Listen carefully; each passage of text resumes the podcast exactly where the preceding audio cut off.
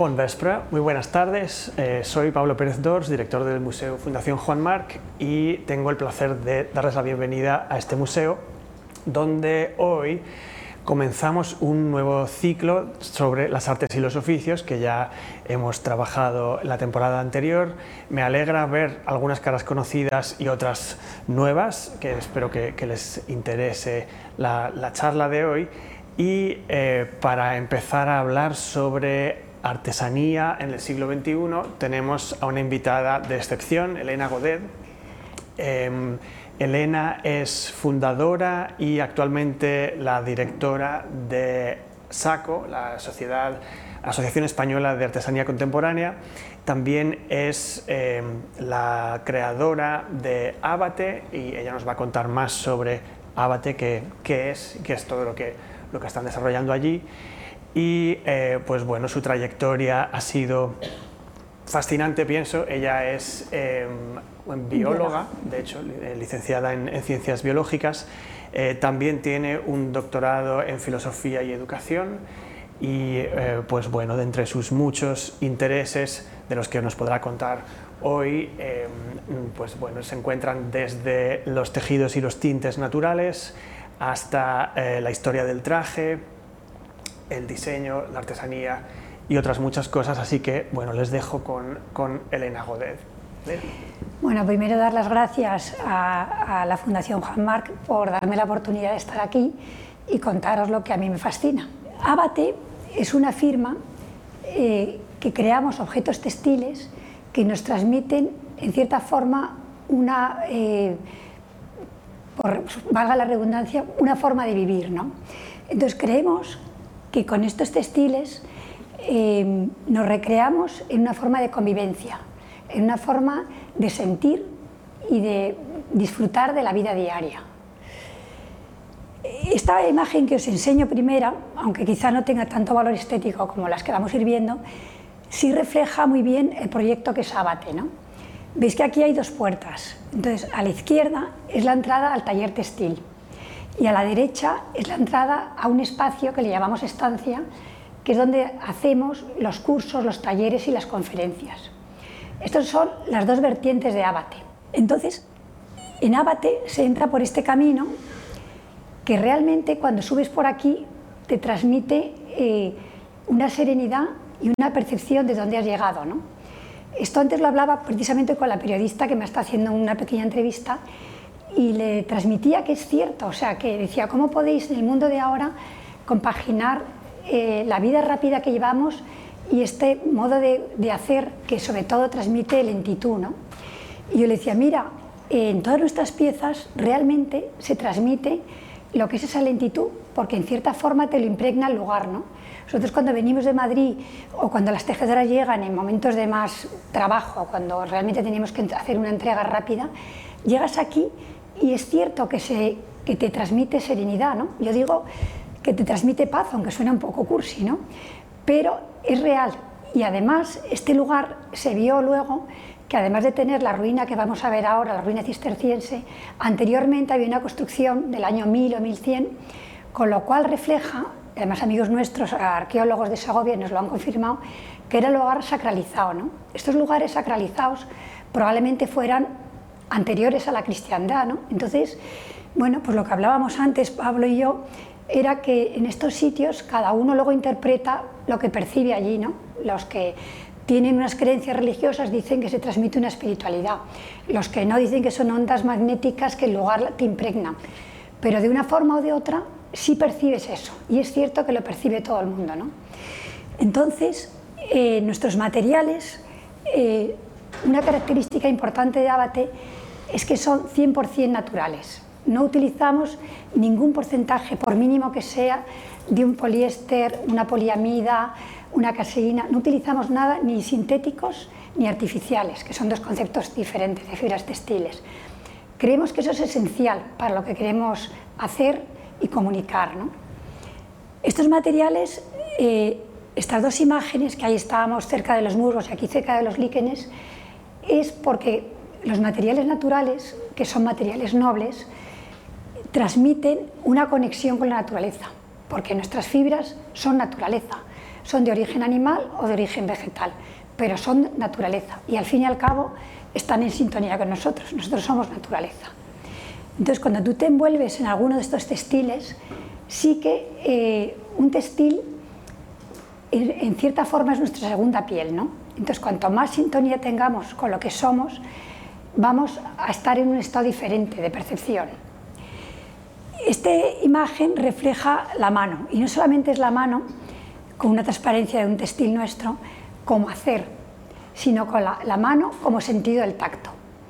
Desde Abate hacemos mucho, tanto educación como impulso, en volver a desarrollar este sentido es el sentido más atávico que tenemos y desde el origen, nosotros antes de nacer es el primer sentido que nos ancla la vida.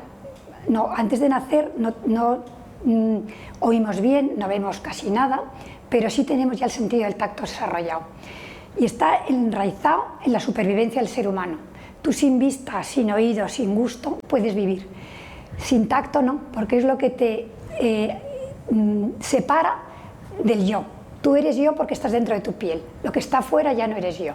Entonces, es un sentido que en el origen del, hombre, cuando tú te cortabas o cogiendo hacia fuego, cuando te quemabas, tú reaccionabas para la supervivencia. Con los ojos podías ver un fuego lejano o un peligro, pero lo más inmediato era el sentido del tacto. Este sentido creemos que es un sentido que se está perdiendo. ¿no? Y cuando oímos decir esa persona tiene tacto, viene de aquí, a que tu sentido está desarrollado y eres capaz de percibir, de percibir a los demás y de percibir muchas cosas de información. Entonces, creemos que los materiales naturales tienen ciertas características y uno de ellos es la percepción de lo que notas con los dedos. En una mano teníamos 17.000 terminaciones nerviosas del sentido del tacto y es un sentido difundido por todo el cuerpo, no está reflejado en un solo órgano, esto es muy, muy importante, ¿no? Y creemos que el textil es muy responsable, tanto en la educación, si eres niño o en los adultos, de volverlo a sentir, ¿no? Esto, este, este, sentido, evidentemente, no se transmite solo con el textil, que es mi pasión, ¿no? sino también con las maderas, con las porcelanas, con las cerámicas, con las piedras. Y desde aquí queremos hacer un llamamiento a la, educación, a que volvamos a retomar este sentido en los niveles educativos en el que sea. El tacto, en cierta forma, hay una frase que a mí me encanta, que es que amamos lo que tocamos y en cierta forma sentimos y somos lo que tocamos. El lugar donde nos encontramos, que lo habéis visto un poco antes, está en la Sierra de Guadarrama, en la linde entre un robledal y un, y un pinar, ahí a la derecha, veis el robledal, que ya esta foto estaba hecha en otoño y empieza a cambiar hacia un verde eh, más mate, y a la izquierda está el color de los mm, pinos silvestres, que es un color verde más profundo. ¿no? En esta linde, entre el robledal y el pinar, está ubicado el nuevo edificio, que lo que sí quisimos desde un principio es que no quitara importancia a la ruina, a la antigua iglesia. ¿no? y por eso fue eh, lo más, desde lejos casi no se percibe, con lo cual nuestro objetivo estaba conseguido. ¿no? Este es el edificio nuevo, en la parte de la izquierda es lo que hemos llamado estancia, que es donde damos los cursos, los talleres y las conferencias en los que queremos difundir el valor del textil, ¿no? acercar el conocimiento del textil. Y a la derecha es el taller. Esta es la ruina cisterciense en la que, por lo que nació Abate. O sea, no es que tuviéramos un deseo en nuestra vida de tener una ruina cisterciense, sino que nos llegó por un azar de la vida y una vez que teníamos esto entre las manos, pues tenía que estar vivo, no podía ser un jarrón colocado en medio del monte. ¿no? Entonces, eh, en cierta forma, vuelve a tener la vida de cuando vivían los monjes. ¿no? Aquí están pasando cosas y cosas manuales. ¿no? Entonces, aquí, aparte de ser una belleza y que te puedas pasear, bueno, pues está muy enraizado a, Abate. Nos lo han pedido muchas veces para hacer anuncios o para eventos y tal. Y bueno, mientras que podamos seguir siendo solo Abate con lo que hacemos, pues es una maravilla. Si algún día no se puede, pues ya veremos lo que hacemos. Pero por ahora es eh, nada más que disfrutar de su belleza sin que tenga ninguna utilidad concreta. ¿no? Este es el taller textil. eh, en este taller, eh, en su origen, al fondo, era donde también teñíamos, que ahora vamos a ver que con, poco a poco, con los años, hemos podido hacer un taller solo de tintes. ¿no?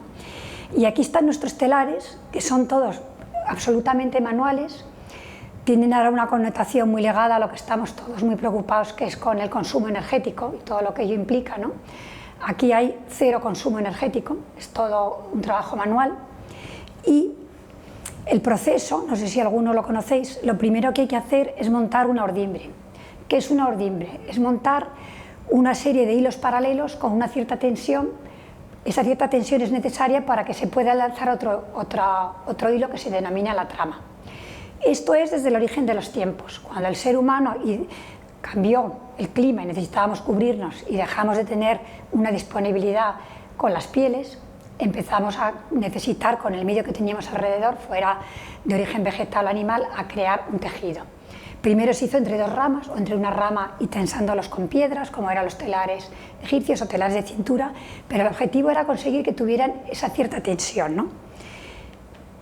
Esto que veis aquí es la urdimbre, ¿no? que veis que está muy claro los hilos paralelos. Y ahí ya, poco a poco, se tienen que, que enhebrar, cada uno de estos hilos que habéis visto tiene que pasar por uno de estos ojales, que está unido a unos lizos en lo que levanta selectivamente unos hilos u otros y luego tienen que pasar por el peine que habéis visto. La trama se hace con estas canillas. Hay que hacer unas canillas que las hacemos a mano, que también las habéis visto, me parece, en el vídeo. Y luego con estas canillas, ahí se ve, se colocan en la lanzadera y se lanza de un sitio. Este es un telar pequeñito en el que hacemos chales o estolas y también hacemos muestras. Entonces, aquí se hace con esta pequeñita lanzadera que pasa de un lugar a otro y luego hay lanzaderas en las que se tira de un cordel y se lanza, propiamente dicho, ahí sí viene el nombre, de un lado a otro.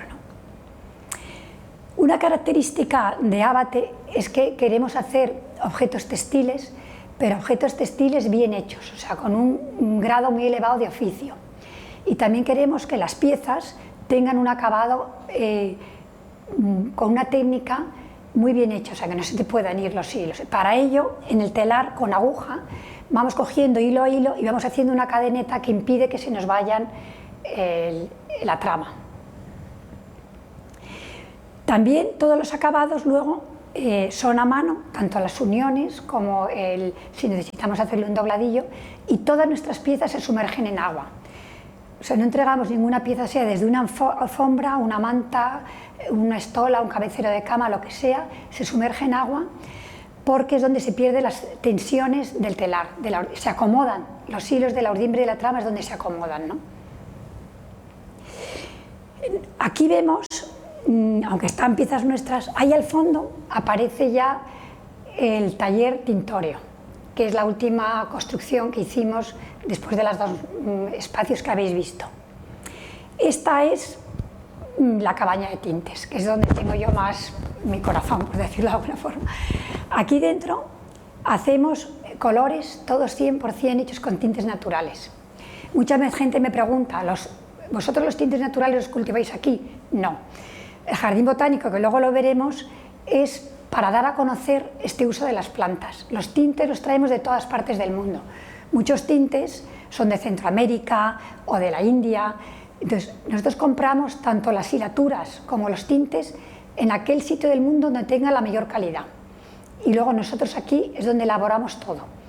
Pero no producimos ni el lino, ni la lana, ni los colores. Estos los adquirimos como os he dicho, en cualquier lugar, en el lino de Egipto, de los Países Bajos, la, seda, esto es seda, la traemos de, de, mucha parte de la seda viene de China en rama y nos la hilan en Francia. Este es el taller tintorio, donde vemos ahí nuestras cartas de color, en realidad son lo que tenéis ahí arriba. ¿no?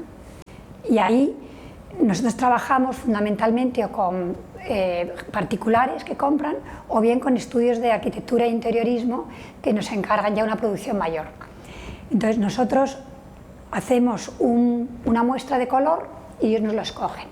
Y con eso ya tratamos de reproducirle siempre haciendo la indicación de que puede no ser exactamente igual, porque la cochinilla que has comprado es como si encargas un vino y dices, lo quiero exacto, exacto al año pasado, y este año ha llovido menos, ha hecho más calor, entonces bueno, siempre ponemos que se aproximará al, al color que te han escogido, ¿no? Y eso también es el, carácter de lo que estás comprando, que es único porque ese año fue de esa forma y es único porque lo ha tejido una tejedora y en parte lleva el alma de esa, de esa persona que está tejiéndolo. ¿no?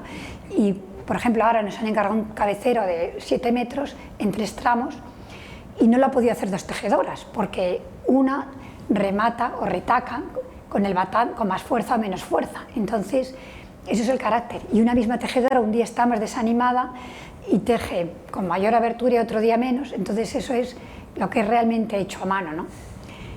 Y aquí vemos la muestra de dos tonos que están hechos en la misma cuba de tinción, porque nos gusta mucho teñir con un mismo material que su base son de dos tonos distintos. Por ejemplo, nosotros compramos alpacas en Bolivia o en Chile y la alpaca es un animal que tiene hasta 15 colores distintos. Entonces esos 15 colores, eh, luego tú tiñes en la misma cuba, pero claro, la base el material con el que estás teñido es distinto. Entonces eso es precioso porque salen con una homogeneidad, pero con diferentes tonos. ¿no? Y eso te permite hacer unas combinaciones muy sutiles, pero con mucha armonía.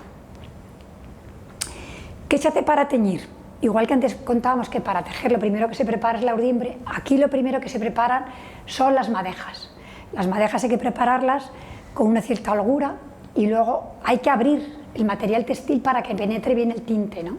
Entonces, ese proceso de abrir es lo primero que hacemos, lavarlo con un jabón neutro y con, eh, a veces le, ponemos algo de, carbonato cálcico para prepararlo al mordentado, que el mordentado es algo que se hace desde, bueno, los egipcios eran grandes mm, tintoreros y mordentaban maravillosamente y se hace fundamentalmente, antes se hacía con muchos productos químicos, pero ahora se hace fundamentalmente con el alumbre, que es sulfato alumínico potásico, que ese es como el intermediario entre la materia textil y el color. Una vez que tú has mordentado con las madejas que has hecho y las luego unos hay que lavar, los otros no, antes has preparado las cubas de tinción, ¿no? con el material que quieres hacer, luego lo has colado y luego se procede a teñir. ¿no? También a veces hacemos un primer baño de tinte o pie de tinte y luego haces un segundo baño para matizar los colores, que eso también te da una variedad de matices que es una preciosidad. Luego ya sacas tus colores y generalmente los aclaramos y los tiendes a secar en que no sea el sol y que tenga la mayor parte de, que se pueden estar muy aireados. Aquí enseñamos cómo trabajamos, ¿no? Hacemos unos muestra, bueno, tenemos nuestro procedimiento en el que vamos viendo el color cómo lo hemos sacado y esos cartoncitos son los que mandamos a los clientes que nos han encargado, ¿no? Para que seleccionen los tonos. Esta es la parte mmm, cultural que yo os hablo, que es tan importante. Aquí el jardín o era invierno o era hace años que estaba todavía un poco pobretón. Ahora realmente el jardín mmm, está con otro esplendor, las plantas han crecido. En este parterre de la izquierda son eh, plantas, aquí todas las plantas tienen que tener una parte de la planta que tiña. Puede ser la raíz, el fruto, las hojas, la corteza, pero para que sea tintoria evidentemente tiene que tener algo que tiña. Y hay algunas plantas que tiñen diversas plantas de sí mismas, pueden teñir hoja y frutos o, la raíz como es la rubia. Aquí tenemos dos plantas históricas Digo históricas porque están muy relacionadas con, la historia del color en el viejo mundo, antes de que llegaran los, los, tintes de América, que fue un impulso muy fuerte, muy rechazado por los tintoreros europeos. Pero estos dos tintes eran la rubia tintor, que estamos intentando cultivarla y es bastante díscola porque se sale de su parterre, pero había rubiales que estaban desde aquí hasta Valladolid y con los cuales se obtenía la rubia tintorum, que es un color que se han encontrado hasta en el año 2000 a.C. O sea, se ha visto que ese tinte es de los más mmm, antiguos que conoce la historia de la humanidad y da un color rojo anaranjado. Estos rubiales eh, ahora están sin utilizarse. Vamos a ver si conseguimos que la Junta de Castilla y León los vuelva a poner en, órbita, porque en España los hemos dejado de utilizar porque dicen que son tóxicos. Mientras tanto, todos los tintoreros compramos la rubia holanda, que no es rubia de secano como aquí, una rubia de país húmedo y tiene menos capacidad tintoria. Pero bueno, hay que volver a, recuperar lo nuestro, como en tantas cosas.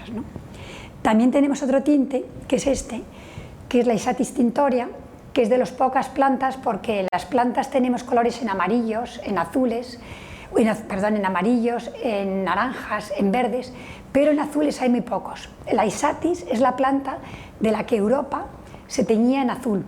Por ejemplo, cuando los romanos llegaron, a, sobre todo a Escocia, salieron los plictos que iban con, rayas en la cara azules para echar al enemigo, y estos estaban hechas con, la, con el, el, azul de, esta crucífera. ¿no? En Toulouse hicieron grandes fortunas con esta planta, ¿no? con, la, eh, hierba pastel o glasto, porque se comercializaba en una especie de bolas, le llamaban la hierba pastel, y es un azul un poco más, eh, el azul un poco más claro que la indigófera tintoria, que es el azul índigo que viene de la India o de Centroamérica, que es un poco más azul de los tejanos y el azul que conocemos más asociado al azul de la India. ¿no? Estamos ya teniendo como 80 o 90 plantas y tenemos un semillero. Es difícil encontrar especies que se dé aquí porque estamos a 1300 metros de altura. El suelo es ácido y además hace calor en verano y todos los años nieva muchísimo en invierno. Entonces, que cumplan estas condiciones y encima sean tintorias, pues se va restringiendo. ¿no? En Patagonia hay tintes, es un clima muy parecido al nuestro y hay plantas tintorias. Y los carteles que tenemos en el jardín botánico es el nombre común, en este caso es un tajete, el nombre botánico, la familia botánica a la que pertenece, luego la parte de, la planta que tiñe, en este caso es la flor, y el color que se obtiene.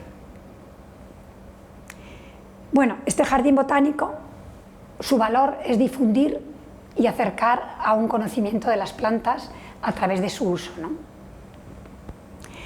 Otra parte eh, que os he comentado antes de la parte cultural docente, bueno, yo he sido muchos años docente hasta que me metí en este berenjenal y no podía evitar tener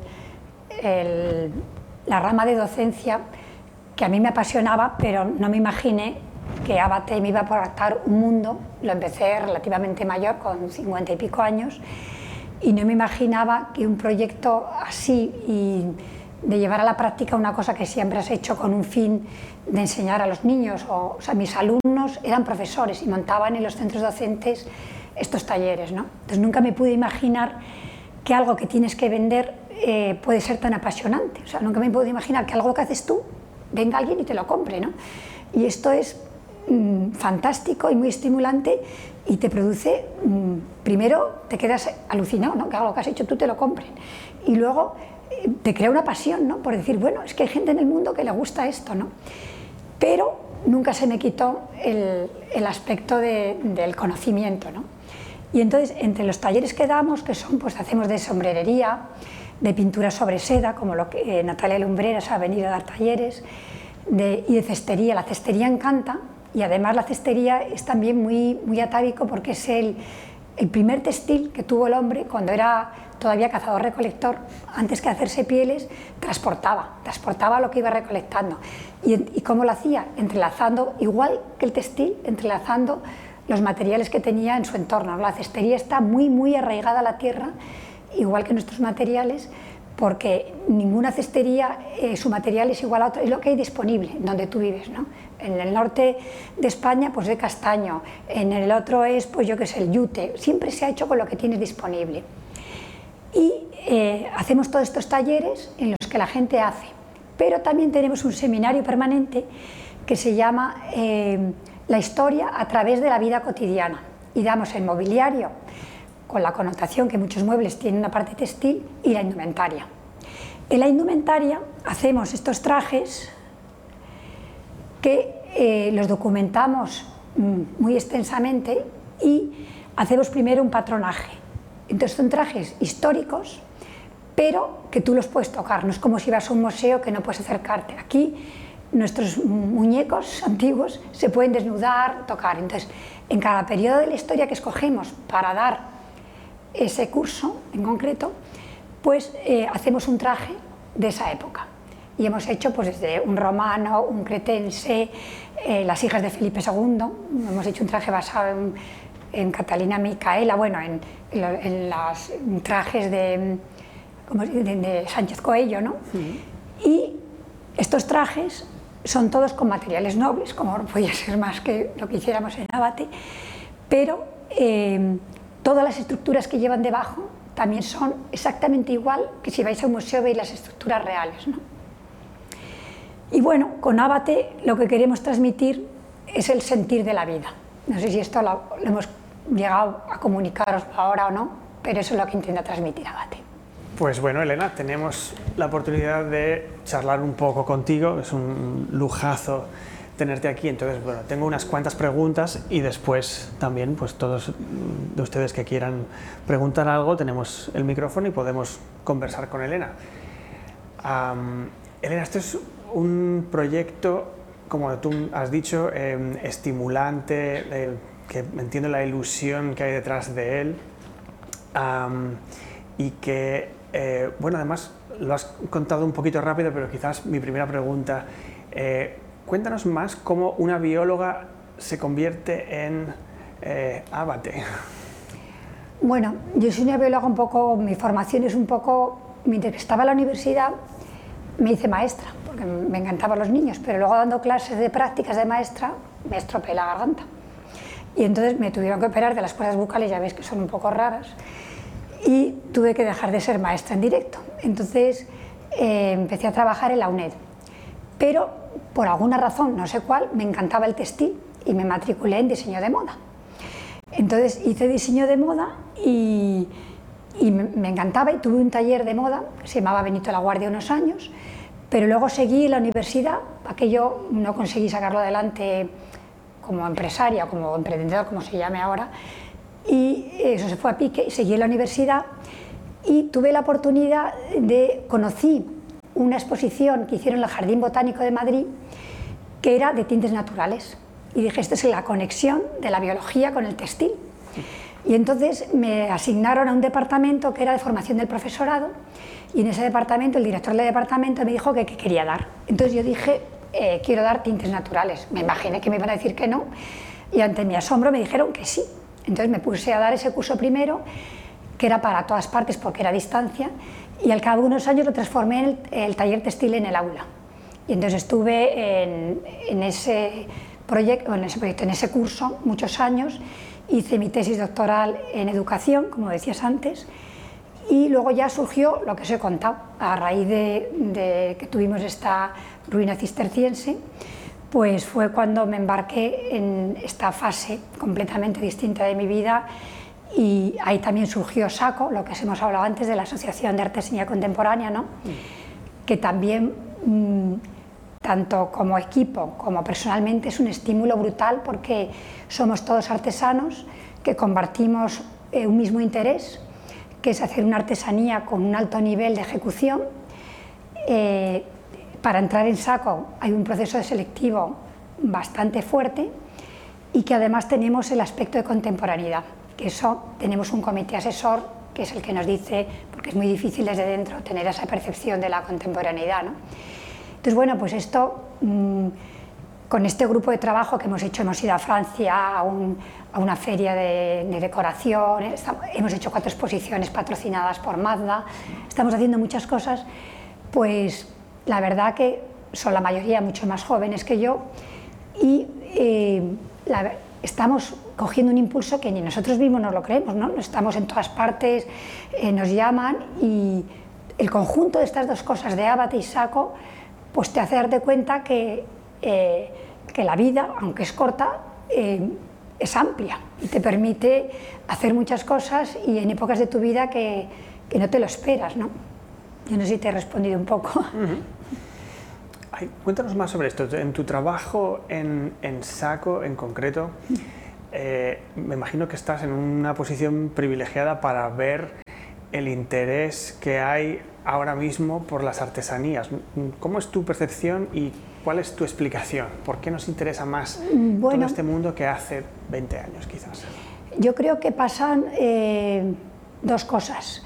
Por un lado, eh, todos percibimos que algo nos inquieta, ¿no? O sea, que realmente eh, queremos tener cosas más cercanas, el consumo ha variado, ya no queremos tener, mm, en la época de mi madre, la vajilla buena cuando vienen los invitados, sino queremos convivir con lo que tenemos. Entonces, la forma de consumo es un consumo más selectivo, de más valor, y entonces queremos tener nuestra ensaladera hecha a mano, y si vienen nuestros amigos y nuestros invitados, les sacamos la misma ensaladera. Entonces yo creo que esto, nosotros tenemos clientes eh, que evidentemente pueden hacer toda una casa de abate, pero también tenemos clientes, se lo comentaba antes a la periodista, mm, os pongo dos ejemplos. Hemos tenido una enfermera que trabajaba en el Gregorio Marañón, iba a ver a otra enfermera amiga suya a Estocolmo y dijo, estaba ahorrando para llevarle una estola de seda a mi amiga enfermera para que entienda esto. Entonces, y gente que viene a comprarse su manta con la que quiere envolverse,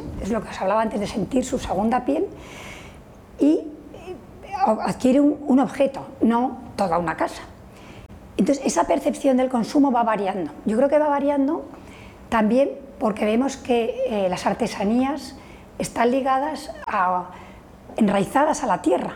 Y ahora hay un espíritu muy grande de necesitamos enraizarnos a la tierra, ¿no? O sea, decimos, ¿qué está pasando con el cambio climático, con tal? No queremos, queremos vivir una vida más pausada. Las artesanías también nos transmiten eso.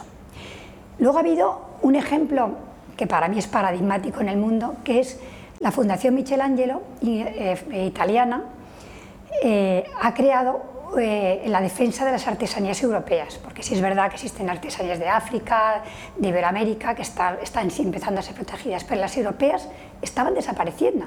De hecho, los oficios en nuestro país estaban desapareciendo. Y entonces esta fundación ha creado, la Fundación Michelangelo, y hace una exposición bianual en Venecia coincidiendo con la Bienal de Arte. Entonces, ellos cogen una isla con, una iglesia maravillosa y montan ahí Homo Faber, el hombre que hace, y lo ponen al mismo nivel que el arte.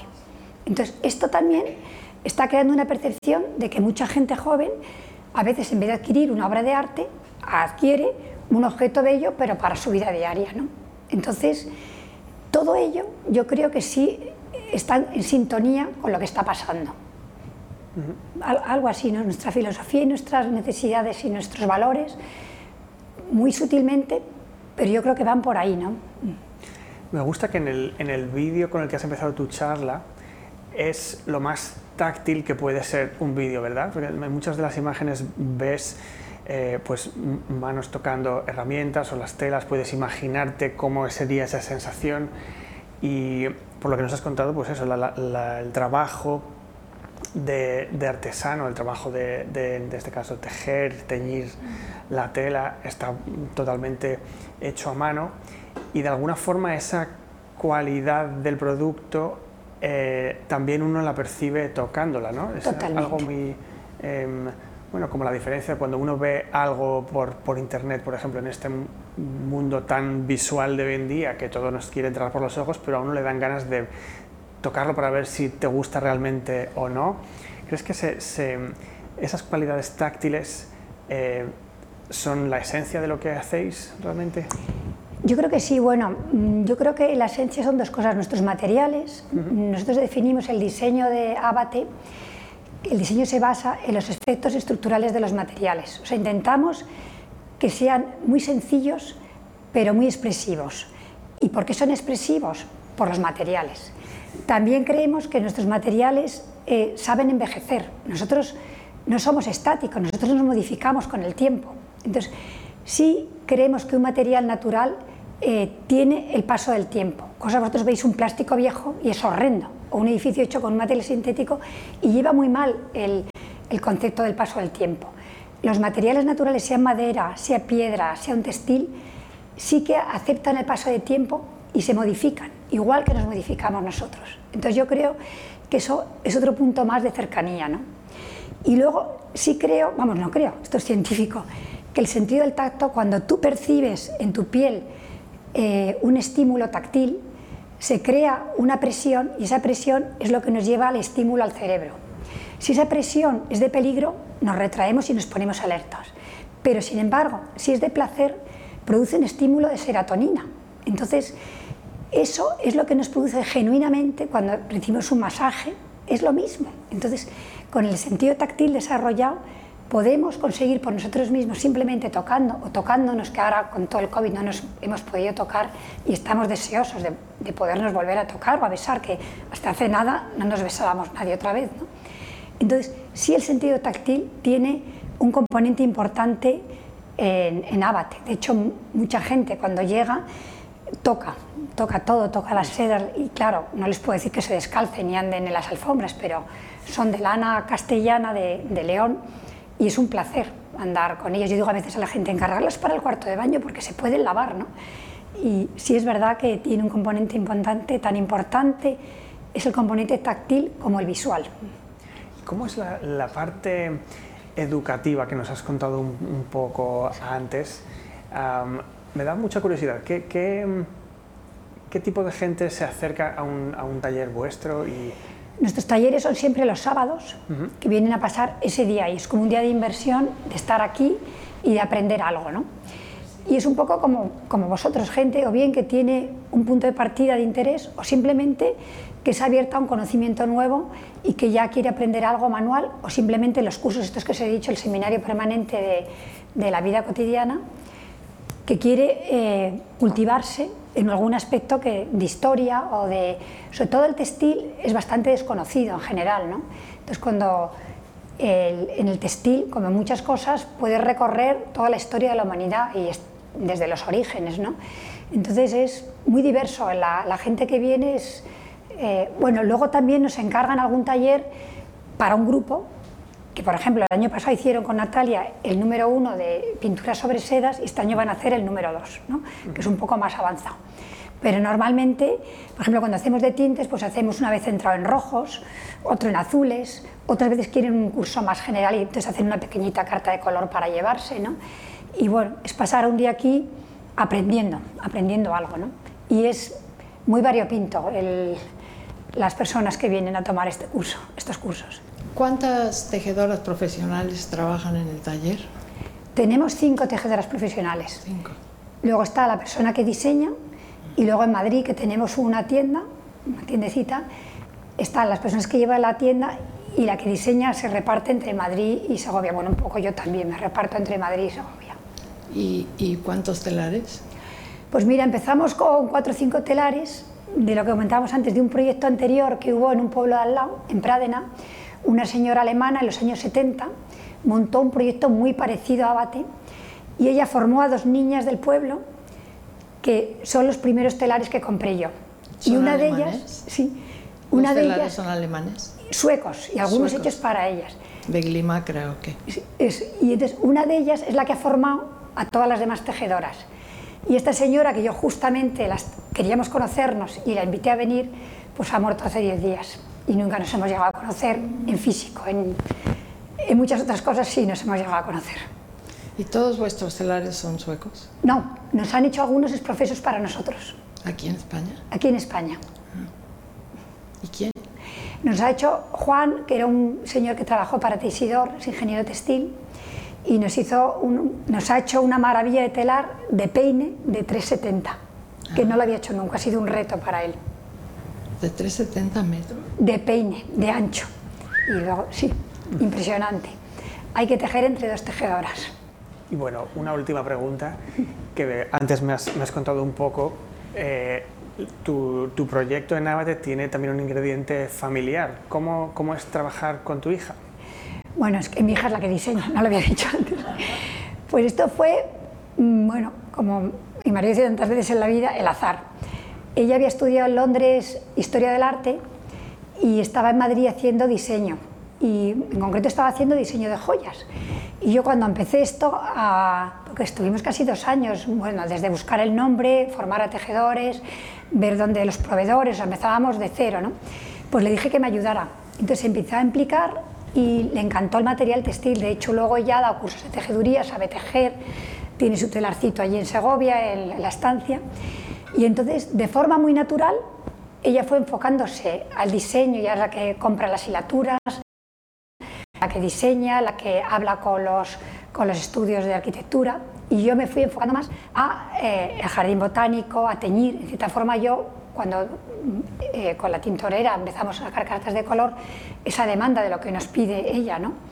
y a los cursos y a las visitas. Entonces, no está escrito en ningún lado, por supuesto en ningún lado de la empresa, pero sí que está completamente, eh, aunque luego ya me ayuda cuando vienen visitas y yo si va a ver a un cliente cuando puedo lo acompaño, pero está muy, muy separado y sobre todo yo me doy cuenta que la percepción del color que ella tiene eh, de forma muy natural no la tengo yo. O sea, yo, mis colores son los colores básicos y ella coge de repente un hilo como si estuviera pensando en otra cosa porque no se la ve muy concentrada, pero de repente lo pone para hacer una decoración y te quedas y dices, qué bonito, ¿no? Y yo, si hubiera estado tres horas diciendo de qué color pongo la trama esa de ese, de ese fragmento, no se me hubiera ocurrido y combina colores, yo no sé si es porque realmente es otra generación, porque tiene una intuición del color que yo no tengo, pero mm, es una, eh, como si dijéramos, una compañía esencial en Arbate, más que una compañía, yo creo que más bien la esencia es ella, ahora más que yo,